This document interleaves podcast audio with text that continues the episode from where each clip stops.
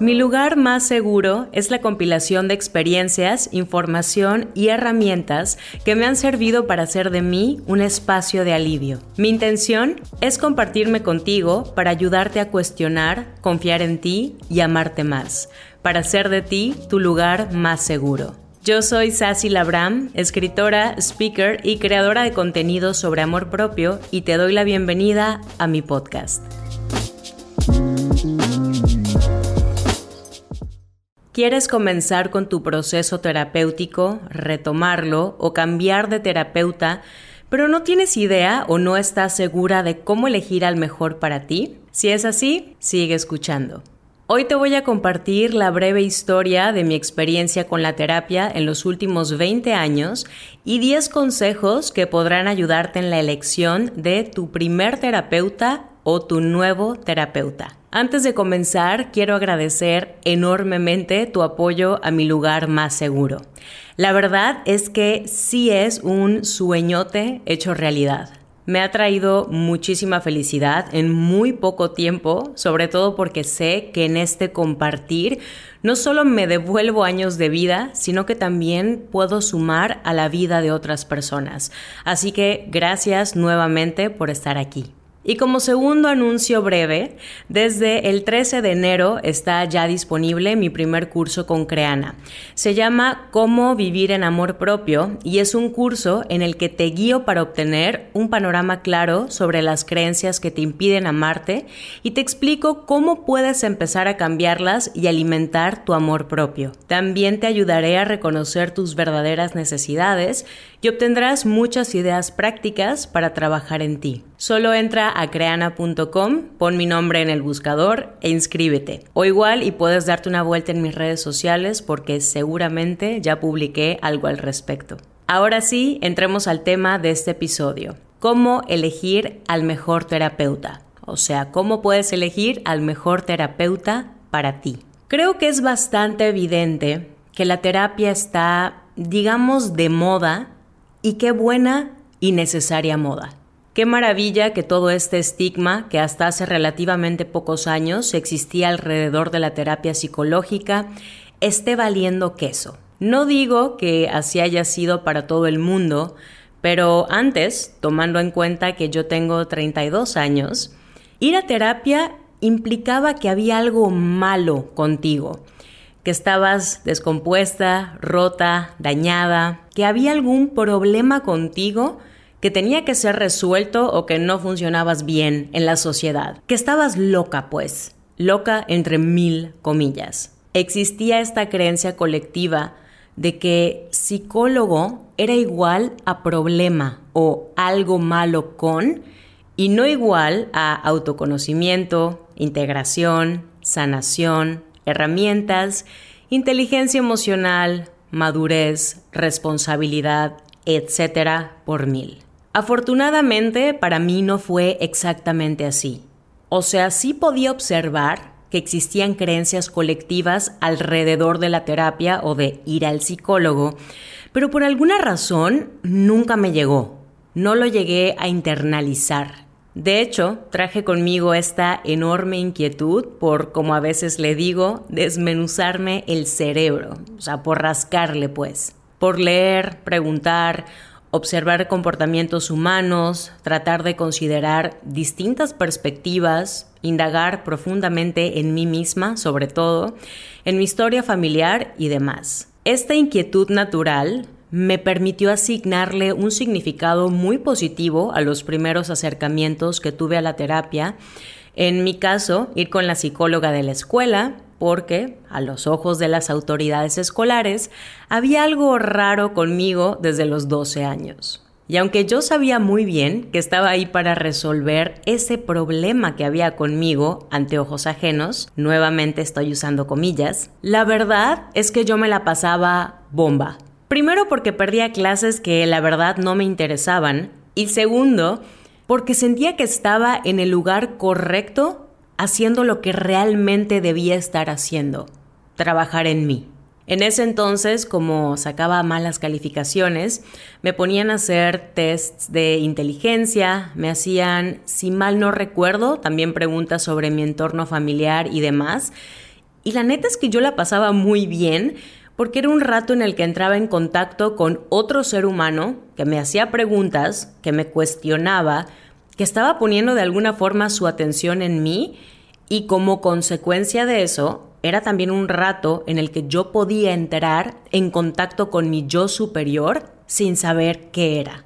Por eso se sentían tan bien para mí los espacios terapéuticos.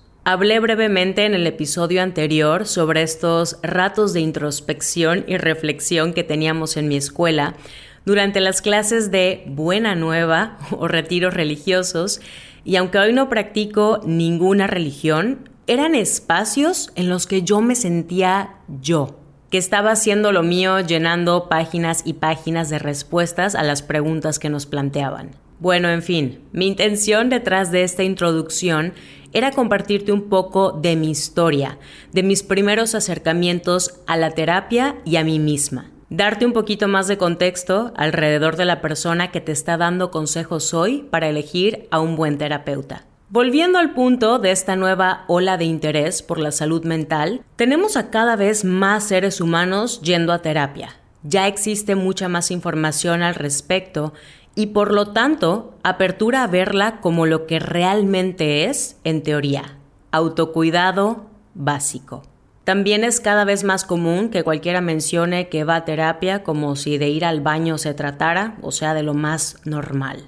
Y como todo esto está ocurriendo, es completamente entendible que muchísimas personas quieran comenzar su proceso terapéutico por primera vez o retomarlo desde una nueva perspectiva o darle otra oportunidad porque quizá las anteriores no fueron muy buenas o lo que esperaban, pero no tengan idea de cómo elegir la mejor opción para sus necesidades presentes. Y como desde los 12 o 13 años hasta los 32 he tenido intermitentemente mi muy buena dosis de terapias de muchos tipos, la verdad es que en todo este tiempo he reunido una buena serie de consejos relativamente simples pero sumamente importantes para la selección de una buena o un buen terapeuta que se acomode a, repito, tus necesidades presentes porque no siempre van a ser las mismas. Así estés buscando a tu primera o primer terapeuta en la vida o quieras cambiar de terapeuta, esta lista de 10 consejos es para ti. Ya sabes que como siempre digo y diré, toma lo que te sirva y deja el resto. 1. Haz una lista a mano de lo que estás buscando en un terapeuta con base en tus necesidades.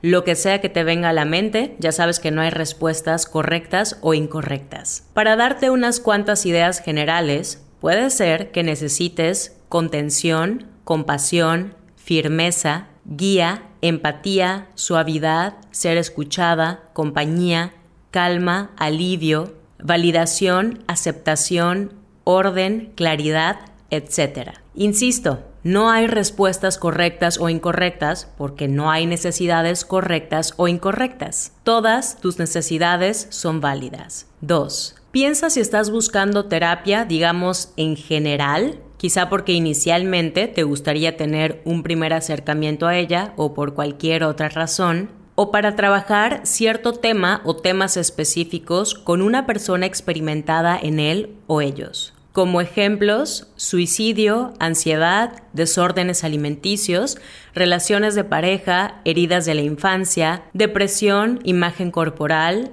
fobias, duelo, separaciones, paternidad, sexualidad, etc. Aunque debo decir que usualmente puedes llegar a terapia con un tema entre manos y acabar descubriendo y trabajando en otros más, cosa que me parece normal y buenísima. Menciono esto para que lo tengas en mente y no te apegues solo a lo que llegaste a trabajar.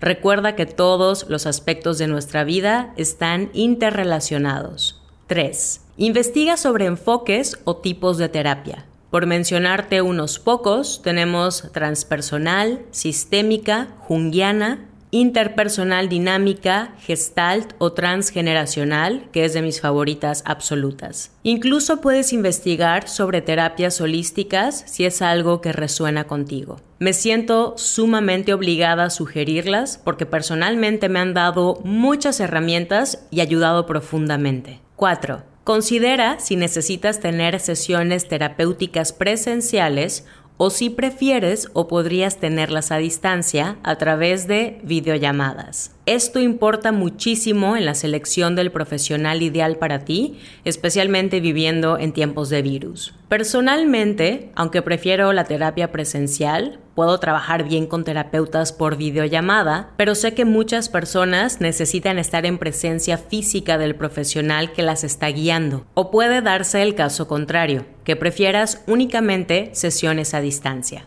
Toma en cuenta los pros y contras de cada opción. Si eliges llevar un proceso terapéutico a distancia, primero se reduce el riesgo de contagio para todos y dos, tus opciones se multiplican exponencialmente. Puedes consultar con terapeutas de cualquier parte del mundo, cosa que he hecho y la neta es súper enriquecedora. El contra es que quizá la energía entre ambas partes no se pueda leer igual de bien a través de una pantalla, pero hay relaciones entre paciente y terapeuta en las que esto no representa mayor problema. Como ventajas de tomar terapia en forma presencial está la presencia, vaya la redundancia, o sea que te puede ayudar a estar mucho más presente en el proceso, especialmente si eres una persona que se distrae con relativa facilidad. También puede hacerte sentir mucho más escuchada, contenida y vista tener a alguien de frente conectando contigo.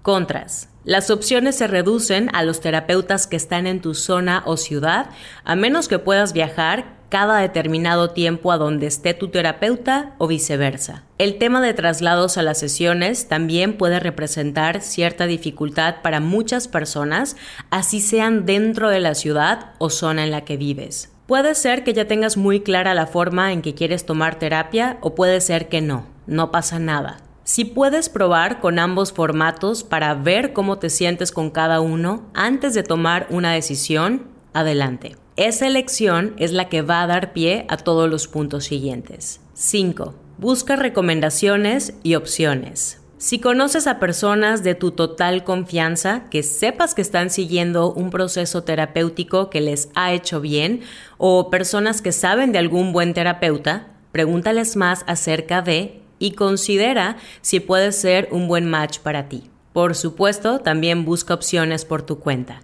6. Ya que sepas mejor lo que necesitas y tengas algún o algunos terapeutas en mente, investiga.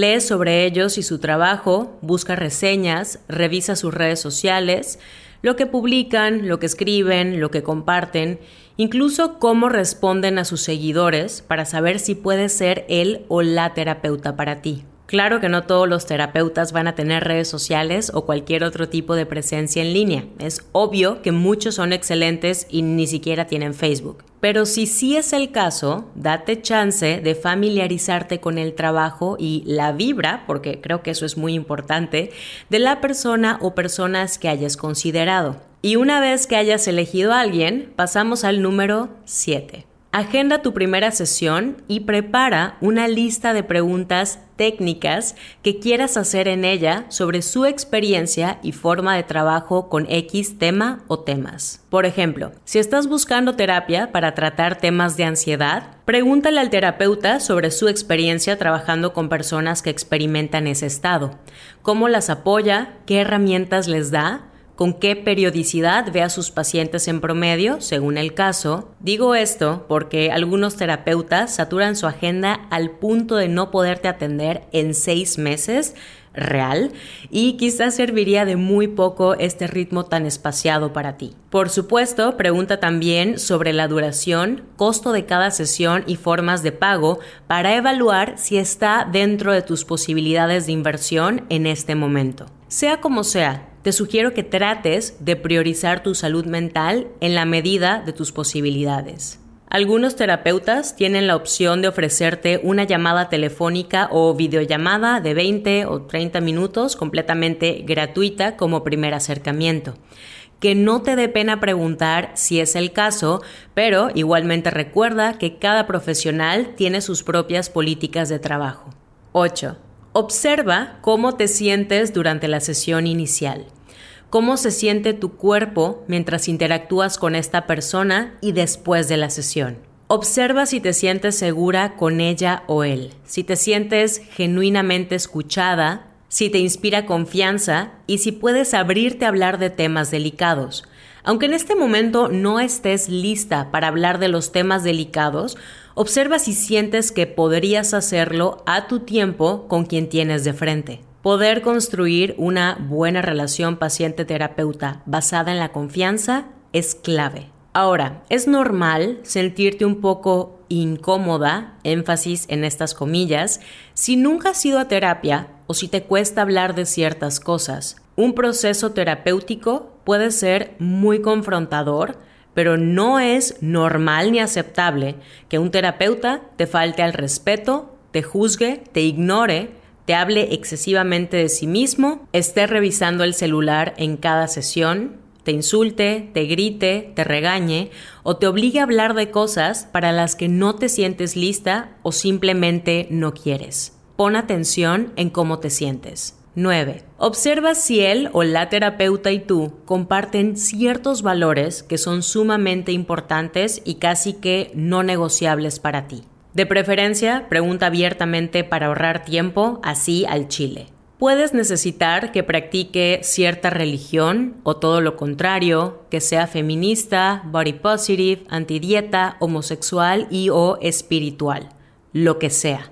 También puedes preguntarle cuál es su visión respecto a la medicación, por ejemplo. En mi caso, eso es crucial porque medicarme no es una opción muy accesible para mí. Y voy a ilustrar este punto sobre valores compartidos con mi experiencia personal.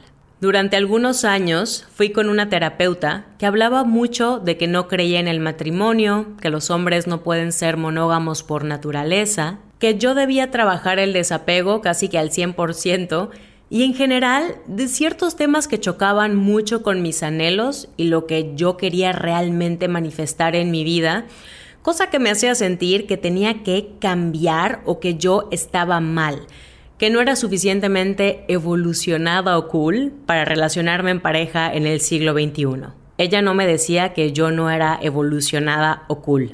Yo le asignaba ese significado a sus ideas sobre las relaciones de pareja en comparación a las mías. Cabe aclarar que yo iba casi en un 90% con esta terapeuta por estar relacionándome con algún hombre. Tardé mucho tiempo en reconocer que su discurso sobre el matrimonio, la fidelidad, la monogamia, los hombres, etc., a mi perspectiva, era simplemente un reflejo de su propio sistema de creencias y experiencias personales que no se alineaba a mis deseos reales y que me estaba manteniendo muy estancada en el área de mi vida por la que iba principalmente a terapia, relaciones de pareja. Cuando me alejé de esta terapia, mi forma de pensar en las relaciones de pareja mejoró considerablemente porque me sentí mucho más libre de ser auténtica con mis anhelos. Sentí que ya era libre de abrazar mis necesidades en vez de tratar de acomodarme a los valores o creencias de alguien más. Nada malo en su forma de pensar, pero sencillamente no era un reflejo de lo que yo quería manifestar en mi vida. Todos tenemos mentalidades, ideas, perspectivas, experiencias, anhelos, creencias distintas de las cuales obviamente nos enriquecemos unos con otros. Pero sí me parece necesario que tengas suficiente claridad de los valores compartidos que no son negociables entre el terapeuta y tú, al menos en un inicio, no para que alguien te dé por tu lado, sino porque si tú eres una persona que como yo no practica ninguna religión, y la terapeuta en cuestión es 100% católica, quizá de pronto comience a hablarte de Dios como un ser separado de ti que castiga, te hable de conceptos como culpa y sacrificio, o te ponga a rezar 23 Aves Marías diarios y confesarte dos veces por semana. No lo sé, esto es claramente una exageración para probar mi punto. 10. Si sí estuviste cómoda en tu primera sesión, si te sientes en paz, feliz, emocionada, en confianza, súper, date. Si sí te latió, pero todavía no estás muy convencida por X o Y, considera asistir a unas cuantas sesiones más antes de tomar una decisión. Si no estás del todo convencida, pregúntate si no es tu mente resistiéndose al cambio y a todo lo que representa trabajar en ti. No es lo mismo que el proceso terapéutico te resulte incómodo a que un o una terapeuta te incomode abiertamente. Nuevamente voy a usar un ejemplo personal para tratar de dar a entender mejor mi punto. Hace varios meses decidí volver a trabajar con un entrenador personal en el gimnasio. Si has leído mi libro, Brava, Fuerte y Digna, o me sigues en redes sociales desde el 2014, quizás sepas que los entrenadores personales y yo no más no. Tuve ciertas malas experiencias y no quise saber nada del tema como por tres años. Luego llegó la pandemia y un año después decidí abrirme nuevamente a la posibilidad de que alguien me entrenara. Lo primero que hice con el entrenador en cuestión fue hablarle de mis necesidades, metas, intereses, preferencias, malas experiencias pasadas incluso, límites y, obviamente, honorarios. Mucho de lo que nos compete también en el tema de este episodio. Tuve mi primera sesión, fue divertida, pero algo incómoda por motivos personales que seguro luego ventilo en más episodios. Y desde el inicio me di cuenta de que este era un buen coach. Segunda sesión, lo mismo, muy buena, pero confrontadora nuevamente. Para la tercera, camino al gimnasio, comencé a sentir más resistencia y hasta ponía los ojos en blanco pensando en la actitud positiva y buen pedo que el entrenador tiene todo el tiempo, o al menos durante sus horas de trabajo. Así como que pensaba, no sé si estoy lista para tanta positividad y hasta para dejar entrar a alguien en mi vida, así sea por dos o tres horas a la semana. Aún así, seguí adelante con mis entrenamientos hasta que la resistencia se dio. Comencé a disfrutarlos más, ver progreso, llevarme muy bien con mi entrenador, intercambiar ideas interesantes, aprender nuevas técnicas de entrenamiento de las que yo no tenía idea, a sentir montones de ese poder personal que no sentía en años levantando pesas, y todo esto por persistir en atravesar la incomodidad, que sabía que no tenía nada que ver con el trato del entrenador, era algo mío. Repito, proceso incómodo no es igual a persona incómoda. Date chance de analizar si en tu caso se trata o no de resistencia a hacer un cambio en tu vida. Y bueno, si ya te decidiste por comenzar a trabajar con una o un terapeuta, acuerden cierta periodicidad para sus primeras sesiones y por tu parte, comprométete a asistir a cada una de ellas y ser paciente con tu proceso. Y esos fueron los 10 puntos. Como conclusiones finales, te acabo de compartir una, considero, buena lista con consejos para elegir a él o la mejor terapeuta para ti.